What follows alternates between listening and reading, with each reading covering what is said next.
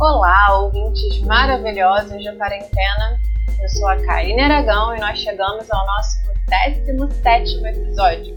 E eu sou Leonardo Sherman e esse é o Nadando na Modernidade Líquida Podcast o seu mergulho semanal em diálogo e complexificação do cotidiano.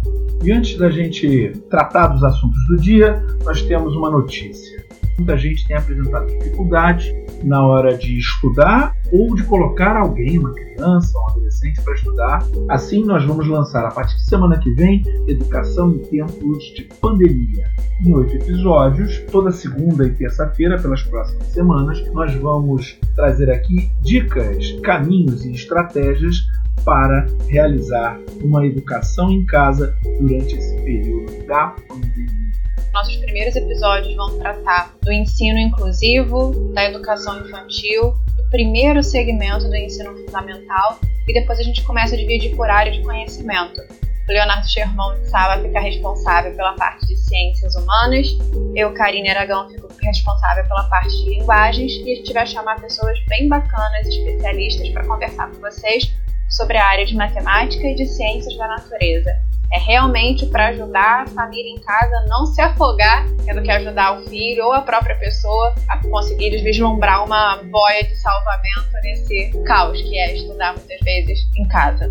E hoje, no Nadando na Modernidade Líquida, nós trataremos do tempo, como que o isolamento social tem nos influenciado na nossa relação com o tempo, como nós sentimos a passagem do tempo e como nós estamos vivendo o tempo de pandemia em quarentena. Vamos mergulhar? Vambora!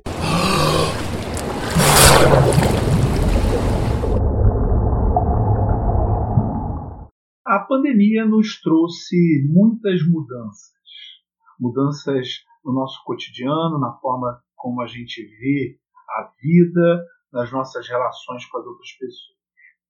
E essas mudanças provêm da necessidade do isolamento social para proteger quem a gente ama e proteger a nós mesmos nesse momento difícil. Nesse sentido, uma das alterações mais intensas no nosso cotidiano tem sido a nossa relação com o tempo. Pensando naquele excelente documentário da Adriana Dutra, eu te pergunto, Karine Aragão, quanto tempo o tempo tem? Primeiro eu tenho que dizer que, diante dessa pergunta, minha vontade é parar a gravação, abrir uma garrafa de vinho e ficar pensando, assim, olhando para o céu, ó, oh, humanidade, para onde vamos, onde nós estamos. Mas como eu sei que nós não teremos resposta, né? Estamos nesse presente futuro incerto a gente continua aqui. Mas nas minhas reflexões sobre o tempo, algumas suspeitas diante disso é que o tempo realmente não pode ser medido, cronometrado da mesma maneira para todas as pessoas. É claro que aí eu estou indo por um caminho que contempla duas perspectivas distintas do tempo, né? Uma mais objetiva e cronológica, quando a gente fala sobre de 24 horas, por exemplo, ou sobre a importância de se fazer uma hora de exercícios diariamente, e tantas outras situações em que a gente calcula o tempo pelo passar dos pontilhos no relógio. E tem uma outra dimensão do tempo, que é uma dimensão mais subjetiva, que particularmente me interessa mais discutir nesse momento, que se refere a como a gente sente, como a gente percebe, experimenta a passagem do tempo, sem necessariamente ficar preso à exatidão cronológica de um relógio é o que a gente chama nas análises narrativas de tempo psicológico. Quando a gente vai definir os elementos de uma narrativa, um deles é o tempo, né, esse tempo pode ser cronológico ou psicológico. De maneira bem simples, a gente consegue perceber essa passagem psicológica do tempo a partir de uma divisão entre duas categorias altamente subjetivas, né, que são a percepção do tempo como aliado ou a percepção do tempo como inimigo. O tempo aliado se refere àqueles momentos quando a gente vê a passagem do tempo de maneira completamente confortável, né? Quando a gente sai de um show, por exemplo, e fala assim: caramba, foi tão maravilhoso que eu nem vi o tempo passar. Quando o momento é tão bom que a gente nem olha para o relógio. Como professora, eu confesso que esse tempo aliado, né, essa não percepção do tempo, acontece muitas vezes em que eu estou numa sala e sou surpreendida pelo sinal de troca da aula. E aí você fala assim: caramba, estava tão legal essa passagem do tempo, foi tão bacana que a gente nem olhou para o relógio, né, nem percebeu esses 50 minutos passarem. Já o tempo inimigo daria conta daquela passagem temporal que não acontece exatamente como a gente deseja. Ou seja, quando a gente quer que o tempo passe rápido e ele passe devagar, ou quando a gente quer que ele passe devagar e ele passa rápido. Isso me lembra muito esse momento atual e as tantas vezes que eu falei assim para mim mesma: eu quero dormir e acordar só quando isso tudo de alguma forma amenizar. Então eu diria que esse tempo da quarentena eu avaliaria a princípio como um tempo que nessa perspectiva seria um tempo inimigo para mim. E a partir dessa divisão, de modo geral, eu desconfio que não só nessa quarentena, mas que na vida, numa perspectiva macro, a gente tem interpretado o tempo mais como inimigo do que como aliado. Nesse sentido, vem uma frase na minha cabeça que a gente vê circulando bastante em conversas na mídia de maneira geral, que é envelhecer é um problema. E se a gente aceita isso como verdade, é claro que o tempo vai ser apreendido como um tempo inimigo, né? Ele vai ser um adversário, na verdade. E como mulher, eu confesso que isso tem um peso enorme quando a gente escuta desde nova que até os 30 você já deve ter casado, tido filhos, enriquecido. E essa é uma pressão que faz muitas vezes, né? Uma mulher permanecer num relacionamento em que ela não é feliz, numa carreira que ela não gostaria, faz muitas vezes que ela se torne mãe sem se sentir efetivamente preparada para isso. Como mulher, a gente tende a escutar muito que a passagem do tempo é cruel e que a gente deve esconder esses sinais do tempo, né? Vide o crescimento absurdo das indústrias de cosméticos para pessoas com 20 anos. Isso me choca, assim. Muitas vezes, quando eu vou à farmácia, mesmo rótulo, né? É, é, esconda os sinais da idade, 25 anos. Eu falo, opa, o que, que é isso, gente? É quase imperativo que aqui uma mulher tenha que traçar uma guerra contra o tempo, né? E essa guerra vai deixando, vai fazendo com que a gente deixe de perceber as coisas boas da passagem do tempo. A maturidade, as experiências, o conhecimento sobre a gente mesmo de maneira geral. E eu falo isso, assim, do lugar de uma pessoa que entrou em crise quando fez 30 anos, né? Alcance o que você precisa alcançar até os 30, porque depois dos 30 você vai deteriorar. Quase isso que a gente escuta, né? Por isso essa é verdade. Por isso essa passagem do tempo se torna tão né, opressora muitas vezes. E essa perspectiva do né, que a minha crise dos 30 foi totalmente voltada para isso e uma coisa que eu trabalhei muito, inclusive em terapia, né, a minha frase, eu percebo isso de maneira muito linguística, é, eu falava muito assim, ah, eu já tenho 30 anos, eu já tenho 30 anos, até quando minha terapeuta falou, nossa, vai mudar o seu discurso, vai ser, eu ainda tenho. Então hoje eu me policio muito também para fazer assim, ah, o tempo tem que ser meu aliado. E essa percepção como mulher, né, colocando aqui do tempo como inimigo, eu vejo também como uma chave de uma problemática macro, que se referiria à otimização da vida. Né? Para mim, a questão temporal está muito ligada também a esse discurso que diz que a sua vida deve ser associada à produtividade, todo o seu tempo deve ser útil. Então, é como se a gente não pudesse desconectar do relógio né, nem por um segundo, porque você tem metas a cumprir. E isso não se refere só ao seu trabalho, mas à sua vida afetiva, à sua casa, à sua vida familiar também. Então é como se as noções de hora e de produtividade no mundo empresarial tivessem adentrado a nossa vida privada e naturalizado aquelas frases que também assim, me deixam enlouquecida. Eu não tenho tempo de ir ao médico. Eu não tenho tempo para conversar. Essa gíria, sem tempo, irmão. É exatamente nesse sentido. Exatamente. E aí você fica, se você não tem tempo para ir ao médico, se você não tem tempo para conversar, você tem tempo para quê? Né? Você tem tempo para viver? Para existir de verdade. E isso me preocupa muito, essa percepção do tempo como algo que te sufoca. a naturalização de uma vida bancária, para fazer uma analogia ao conceito de educação bancária do Paulo Freire. Principalmente porque se a gente tenta controlar essa variação temporal dos investimentos, aí com muitas aspas, né, que a gente faz ao longo da vida, a gente cai numa vivência insana, porque né, se tem algo que a gente está aprendendo é que o tempo é incontrolável. Poucas coisas assim são mais verdadeiras nessa vida quanto isso. O tempo não volta quando a gente quer, o tempo não se apressa quando a gente deseja, o tempo é completamente fugidio, é algo completamente abstrato. E essa percepção da falta total de controle sobre o tempo me angustia muito. E é uma percepção que eu tenho encontrado nesse tempo que se arrasta na quarentena. Um superpoder que eu gostaria muito de ter é poder controlar o tempo. Fico imaginando assim, poder voltar sempre que eu quisesse seria uma coisa fenomenal. Eu enlouqueceria diante dessa possibilidade, né? Tem um filme, assim, que eu lembro muito, naquela minha vibe comédia romântica, que é do um diretor que eu adoro, Richard Curtis, que, fez, que escreveu Nothing Rio, né? Ele é roteirista e diretor. Nothing Rio, Simplesmente Amor, e tem esse filme específico, Questão de Tempo, que é maravilhoso. Que o personagem tem o poder de voltar no tempo. Então, se ele faz alguma besteira, se ele tem uma ação que ele considera errada, ele vai lá para um cantinho escuro, faz uma pressão assim com as duas mãos e pá, volta para o tempo que ele gostaria para refazer né, aquela cena que ele queria. E eu olho esse filme e fico pensando assim, gente, como que ia ser legal, porque assim, eu evitaria cada furada, né? Acho que qualquer um, se pudesse voltar no tempo.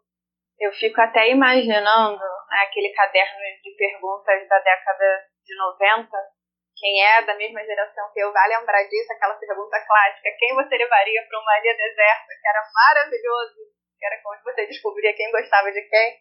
Mas imagina uma pergunta assim: para que cenas da sua vida você voltaria se pudesse? E qual cena da sua vida você voltaria se, se pudesse? Gente, vocês não viram, mas a resposta que eu tô dando tem um intervalo assim do meu celular caindo, tudo, porque Chega Leonardo Germão com essa pergunta de novo assim. Mas foi você que me deu a chance. Se eu não perguntar, dois problemas vão acontecer. Primeiro, os ouvintes vão ficar curiosos. E segundo, vai faltar mais esse momento para você demonstrar todo o seu brilhantismo. Ainda bem com discurso de amigo, né? Eu mereço isso. Mas tudo bem, eu vou, vou declarar aqui que vai todo mundo continuar curioso, né? Enfim, é, eu, eu realmente viajo com a questão do tempo, né? Muitas vezes eu fico imaginando, assim, aquelas nossas perguntas clássicas. Será que existe um tempo certo para as coisas acontecerem? Será que isso, será que tudo é questão de time? Será que Cronos é um deus que fica lá no Olimpo rindo da nossa cara e falando assim, hahaha, vocês estão achando que controlam o tempo de alguma forma? É uma, uma viagem grande mesmo, porque o tempo é completamente abstrato. Leonardo Germão de Sá, quanto tempo o tempo tem?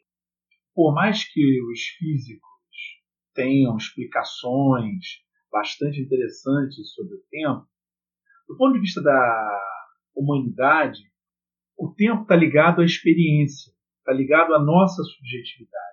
Assim, a maneira como eu vejo o tempo, como eu sinto o tempo, não é exatamente semelhante à forma como você sente o tempo. Na verdade, ela pode ser até bem diferente, porque na medida em que a passagem do tempo e a sensação da passagem do tempo provém de uma experiência e a experiência pode ser compartilhada, o tempo acaba sendo também um elemento cultural.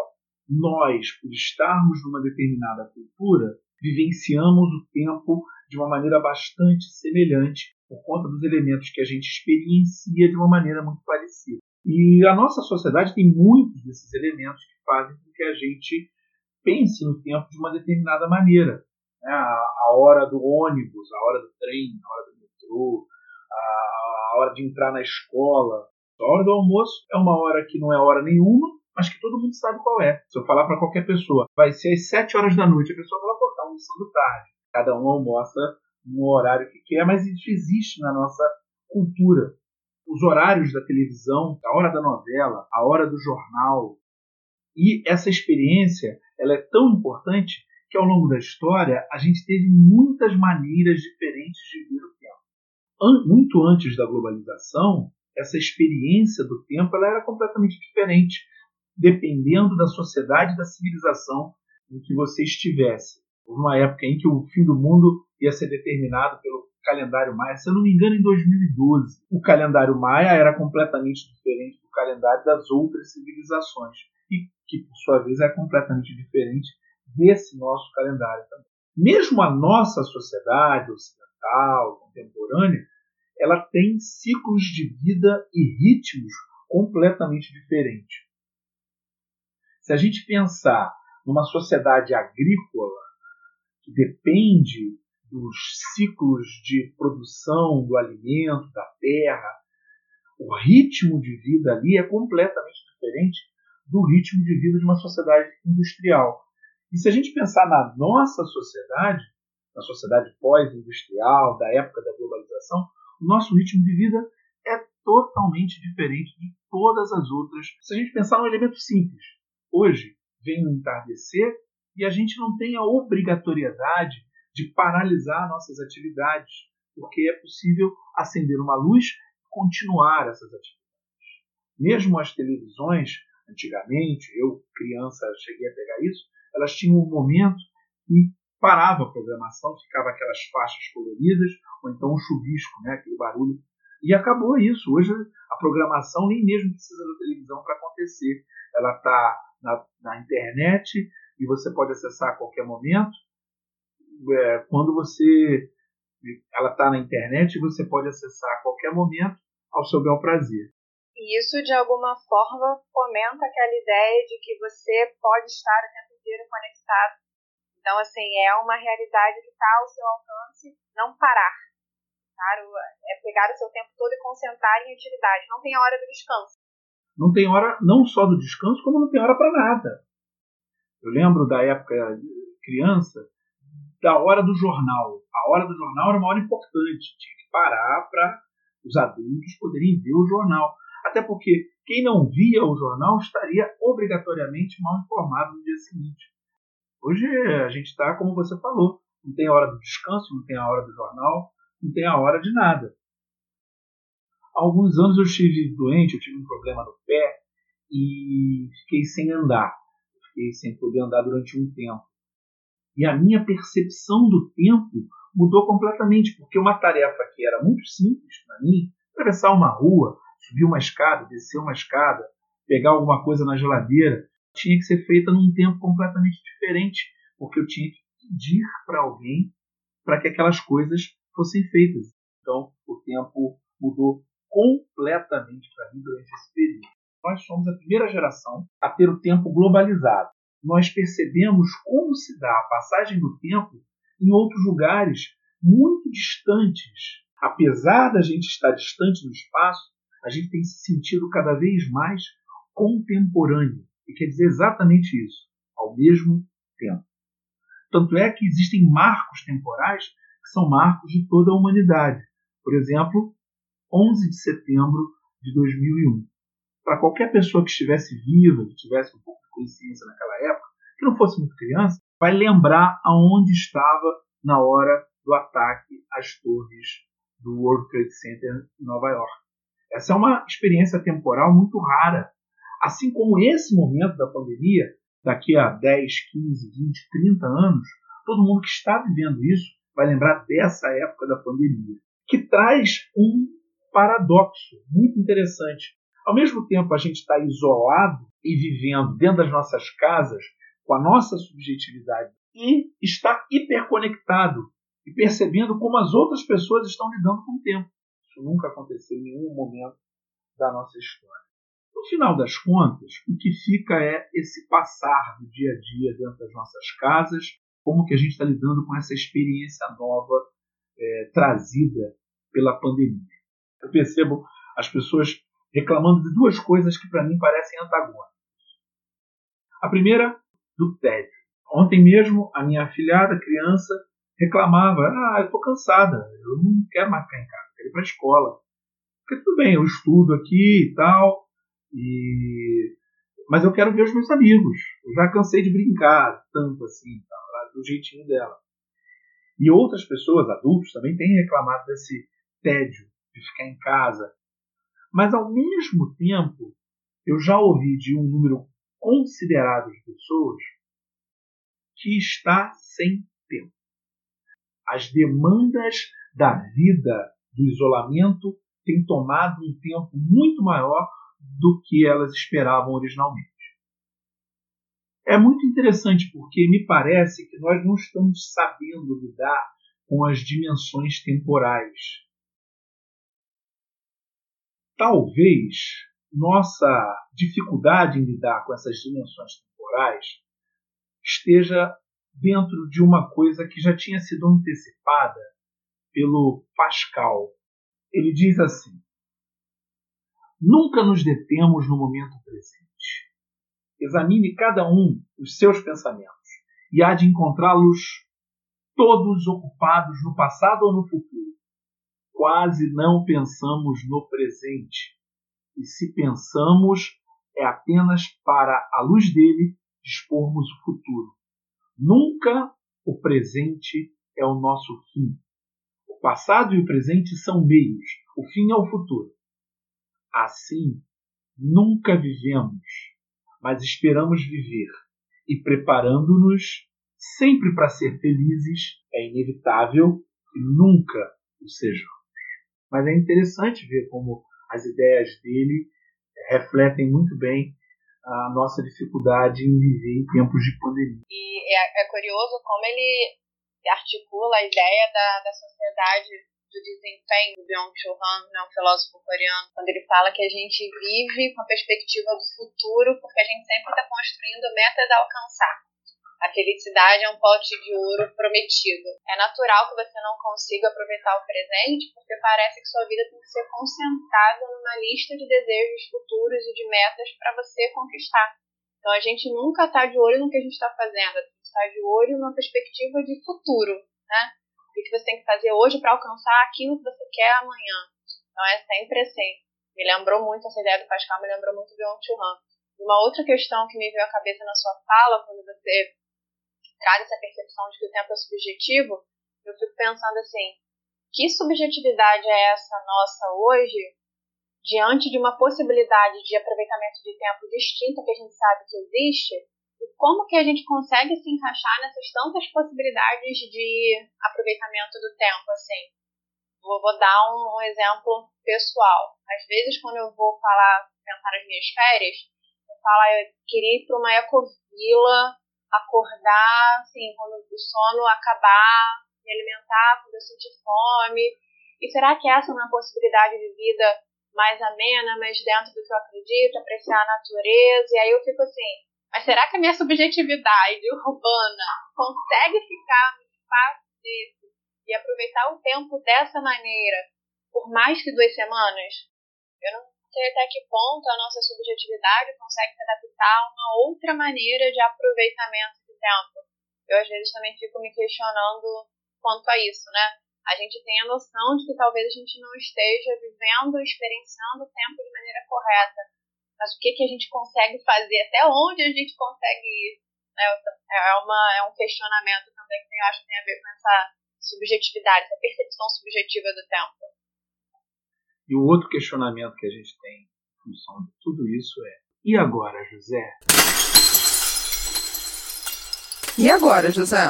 A partir dessas dificuldades de viver o presente dentro desse cenário de isolamento social que a gente se encontra, eu te pergunto, minha amiga Karine Aragão, como você tem se virado para lidar com todas essas questões que apareceram nesse momento?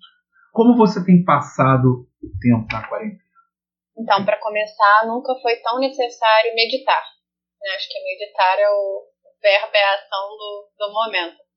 E o curioso nisso é que, assim, diariamente, na minha rotina normal, eu sempre fiz questão de tirar, desde que eu comecei a, a praticar meditação, 30 minutos diários para meditar. Pode ser de manhã, pode ser à noite, mas eu, eu faço meditação diária. E aí, com a quarentena, eu posso meditar uma hora, por exemplo. Eu teria uma hora para meditar. Só que é engraçado, de acordo com o que a gente estava falando antes, porque o fato de eu ser obrigatoriamente, né, não por uma escolha, mas obrigada a ficar em casa, eu tenho uma hora para meditar, não significa que eu vou aproveitar bem essa uma hora. E aí eu fico pensando assim, caramba, antes disso tudo eu falava, nossa, a meditação é tão curtinha, 30 minutos, eu queria ter mais tempo. Mas é engraçado que quando esse tempo é, é, é obrigado, você não aproveita do jeito que você gostaria, né? É um tempo imposto, não é um tempo que você sentiu falta de tê-lo, né? Aquela ideia do desejo. Você desejou o tempo e está aqui. Não, você não desejou ficar em casa e ter uma hora para meditar diariamente. É muito. tem muita questão do tempo subjetivo.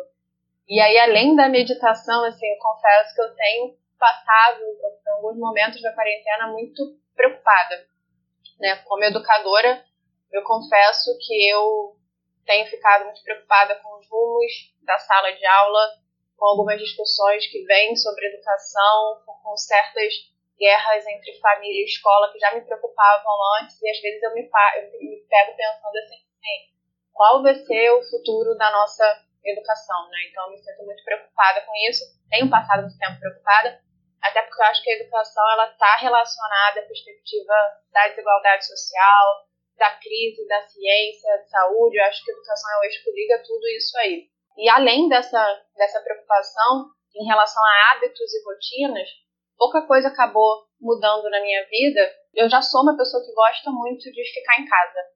Né? Eu passo muito bem o dia inteiro lendo livro, ouvindo os meus podcasts, inclusive meu próprio também minhas músicas preferidas, escrevendo poemas, recitando, próprio meditando, né?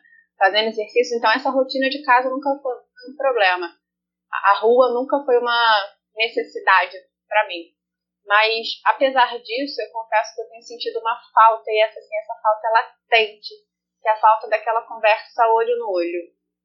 Isso me deixa assim, muito angustiada, a presença física. Assim, eu tenho necessidade de, da presença física, eu tenho necessidade da gargalhada junto, de ouvir uma pessoa sorrindo, né? Perceber o sorriso brotando no rosto de uma pessoa, assim, de, de você falar espontaneamente com alguém, de você reparar nos gestos das, das pessoas enquanto elas falam. Eu tenho muita necessidade disso, assim, eu tenho sentido uma falta enorme dos meus alunos das brincadeiras quando eu chego à escola de manhã, quando eu chego ao curso à tarde, assim. Isso tem me feito muita falta. Engraçado que ontem eu conversava com uma amiga, aí teve uma hora que eu falei assim para ela, nossa, eu acho que eu entendo porque que eu nunca baixei o Tinder.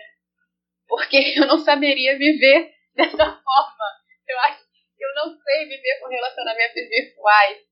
Então, assim, é, é, eu tenho feito videochamadas com meus amigos, né? Eu tenho conversado, mas não é a mesma coisa. Eu sinto muita falta, sinto muita falta da presença.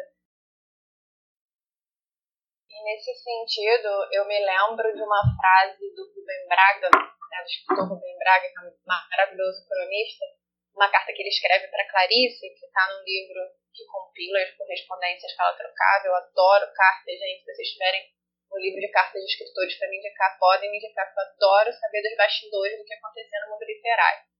E aí o nome desse livro é Correspondência de Clarice Lispector. E o Rubem Braga diz assim para ela, ultimamente tem passado muitos anos. Nossa, quando eu, eu peguei esse livro ele, eu li essa frase e falei, nossa, Rubem Braga visionário. Porque é isso que a gente está sentindo, né? Eu realmente me olho muitas vezes, né, me pego olhando muitas vezes para o teto e falo assim, né, para trazer a frase do nosso programa. E agora, José, né, o que, que, será dos nossos planos de abril? O que, que será dos nossos planos de maio? Né? O que, que será de nós? O que, que será da humanidade? O que, que vai fazer sentido pós-coronavírus? Então, assim, se eu pudesse resumir, eu diria que eu tenho passado esses dias da quarentena muito no. principalmente essa semana, assim, muito no embalo da música do, do Zé Cabaleiro, que obviamente, de novo, não vou cantar, mas vou falar o verso, né? Em que ele diz assim, ando tão à flor da pele que qualquer beijo de novela me faz chorar. Acho que eu tô nessa vivência realmente à flor da pele. E por isso entra de novo a meditação, né? Que eu vou tentar meditar uma hora sem me sentir forçada.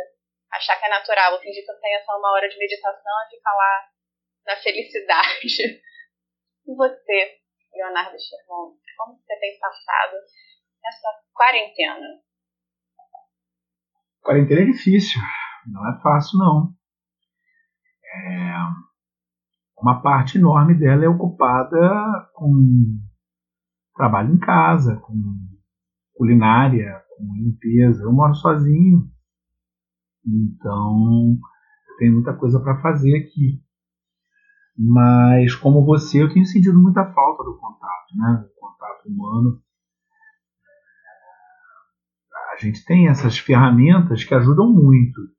Eu imagino que outras sociedades que passaram pela, pelo confinamento numa, num cenário de peste, né, ou num cenário qualquer de doença, sem esse tipo de ferramenta é, deve ter sido muito difícil, muito mais difícil do que a gente, porque é sempre possível né, ver quem a gente ama pela internet. Mas o abraço faz falta, né? o contato faz falta, o toque faz falta, olhar nos olhos, todas essas coisas fazem muita falta. É, de resto, eu tenho tentado manter uma rotina rígida. Tinha muita preocupação desde o início com relação à manutenção de uma boa saúde mental e por isso me coloquei uma, uma rotina de exercícios e meditação para evitar qualquer problema nesse sentido. É claro que existem outras questões, o meu pai anda meio adoentado e eu tenho que dar apoio a ele, então eu não tenho conseguido é, ficar em casa direto, porque vez por outra eu tenho que visitá-lo no hospital, mesmo que a família, né, nesses casos, sempre se divida, né, e tem uma, uma espécie de revezamento, mas é uma coisa que eu tenho que fazer. Também tem apoio a outras pessoas da mais idade, né, que não vão ao supermercado, coisas assim, que acaba tomando também um certo tempo. Agora, é muito difícil, né? é muito complicado, assim, não, não é um momento é, tranquilo.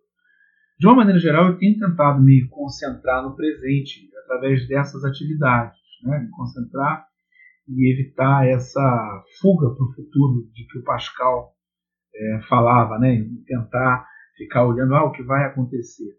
É, aquela tentativa de fazer ter alguma atividade produtiva, né? de produzir alguma coisa para os alunos, produzir o podcast e, e, e, no mais das vezes, tentar ao máximo ajudar também os amigos, né, que de vez em quando alguém nesse período cai, cai em, em, em desespero, cai em tristeza, e a gente também, né?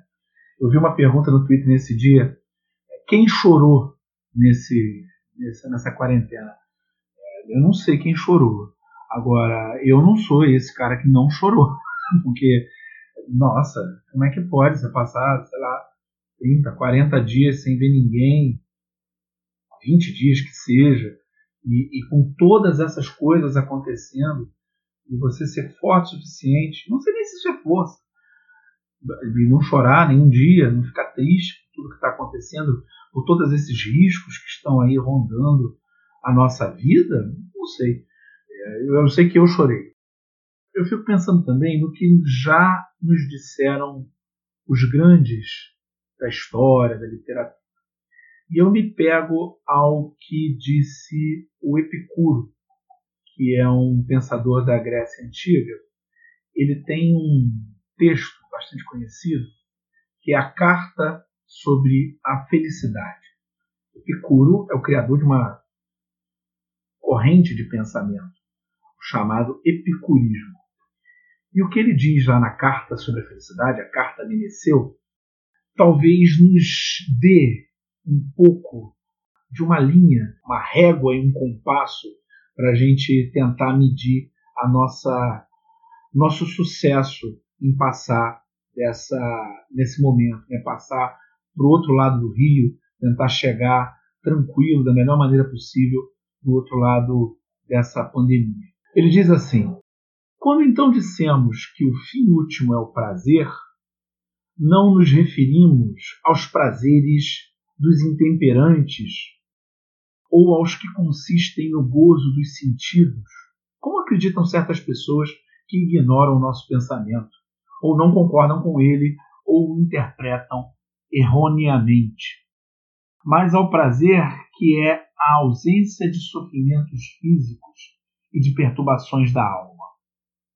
Não são, pois, bebidas nem banquetes contínuos, nem a posse de mulheres e rapazes, nem o sabor dos peixes ou das outras iguarias de uma mesa farta que tornam doce uma vida. Mas um exame cuidadoso que investigue as causas de toda escolha e de toda rejeição e que remova as opiniões falsas em virtude das quais uma imensa perturbação toma conta dos espíritos. Então, diante da proposta de Epicuro, eu tomei algumas decisões. A primeira é: vou remover essas opiniões falsas. Um problema que eu tinha logo no início era a dificuldade de dormir cedo.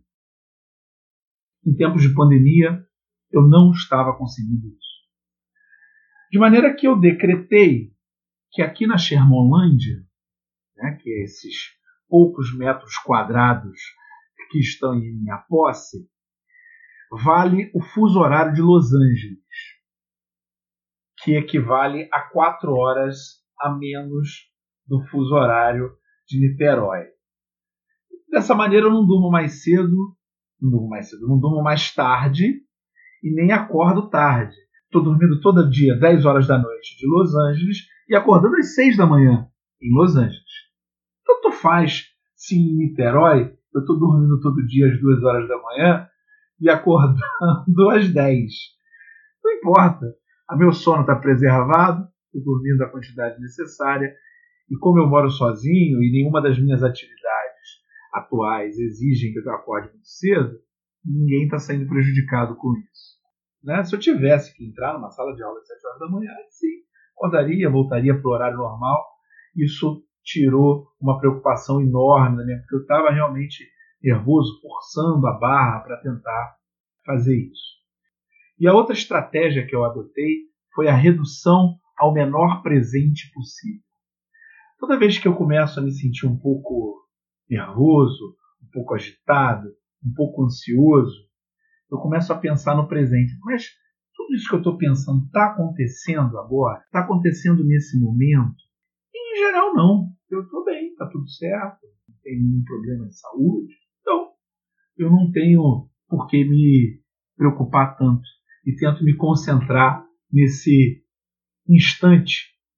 E considerando esse instante, é o momento da gente ler as mensagens na garrafa dessa semana. A primeira mensagem na garrafa que chegou pra gente sobre o episódio da semana passada, em que a gente perguntava viramos números, foi do Aurélio Santos, um ouvinte super querido, e aí ele nos disse que sim. Só que nós aqui do Nadando na Modernidade Líquida Podcast não nos contentamos com um sim, perguntamos ao Aurélio, em que medida você acha que nós viramos números? E aí ele nos deu a resposta dizendo que ele acha que socialmente nós sim viramos números, mas na família, né, essa perspectiva numérica e estatística ainda não ganhou grande espaço. Então, o âmbito familiar seria um que conserva a nossa humanização. Muito obrigado pela mensagem, Aurélio. Uma segunda mensagem que a gente recebeu aqui é da Luana Vieira. Ela também comenta o episódio anterior e ela pergunta: até que ponto a gente cria empatia sem querer resolver. Me parece que é meio comum que a gente adote essa postura.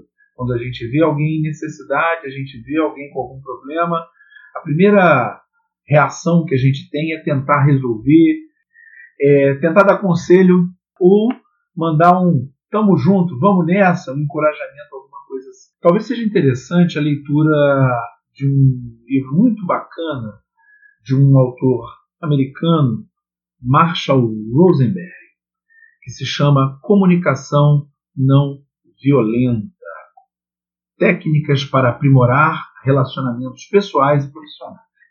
Dois capítulos ele trata especificamente sobre empatia. E o que ele diz nesses capítulos é que ter empatia, diferentemente do tentar resolver tudo, que a Luana mesmo já identificou como não é o necessário, não é o interessante. É, ter empatia é abrir o coração e tentar ouvir as necessidades da outra pessoa da melhor maneira possível, da, da maneira mais aberta possível. E essa ideia é muito bacana. Obrigada pela sua mensagem, Luana. Porque eu acho que é um erro que a gente cai fácil, né? Quando a gente se abre ao outro, às vezes a gente quer resolver esses problemas no outro e não simplesmente ouvi-lo. É, eu confesso aqui que eu fazia muito isso. E aí, uma hora lendo até o Comunicação Não Violenta, eu reparei que parecia que eu era aquela assistente de inteligência artificial do celular. Né? O que eu posso fazer por você? Porque a pessoa me dava. Maravilhoso. estava um problema, eu queria resolver isso. E aí eu tive que rever o meu conceito de empatia, né? É, a partir do livro. Obrigada, Marshall Rosenberg, você salvou a minha vida e né, das pessoas que conversam comigo.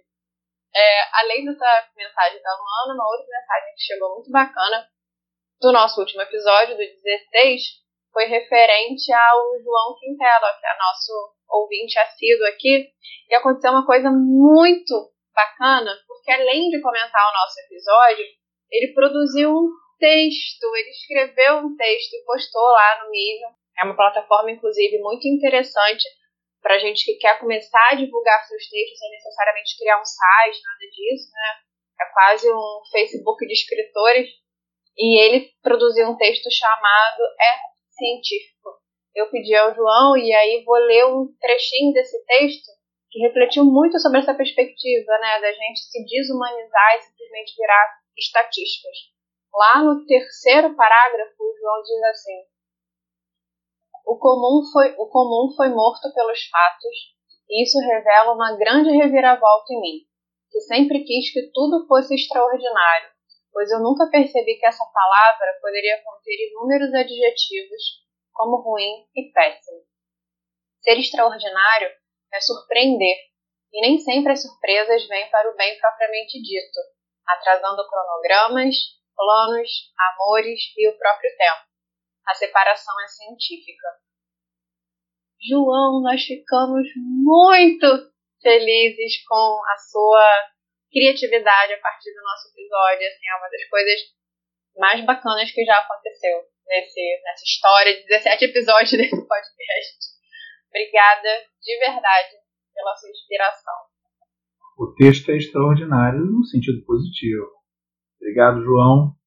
Uma outra mensagem que a gente recebeu foi da professora Isabela Soares, em que ela comentava o episódio 15, em que a gente perguntava: a vida saiu do automático, e agora? Ela diz que ela saiu do automático para repensar a existência no mundo.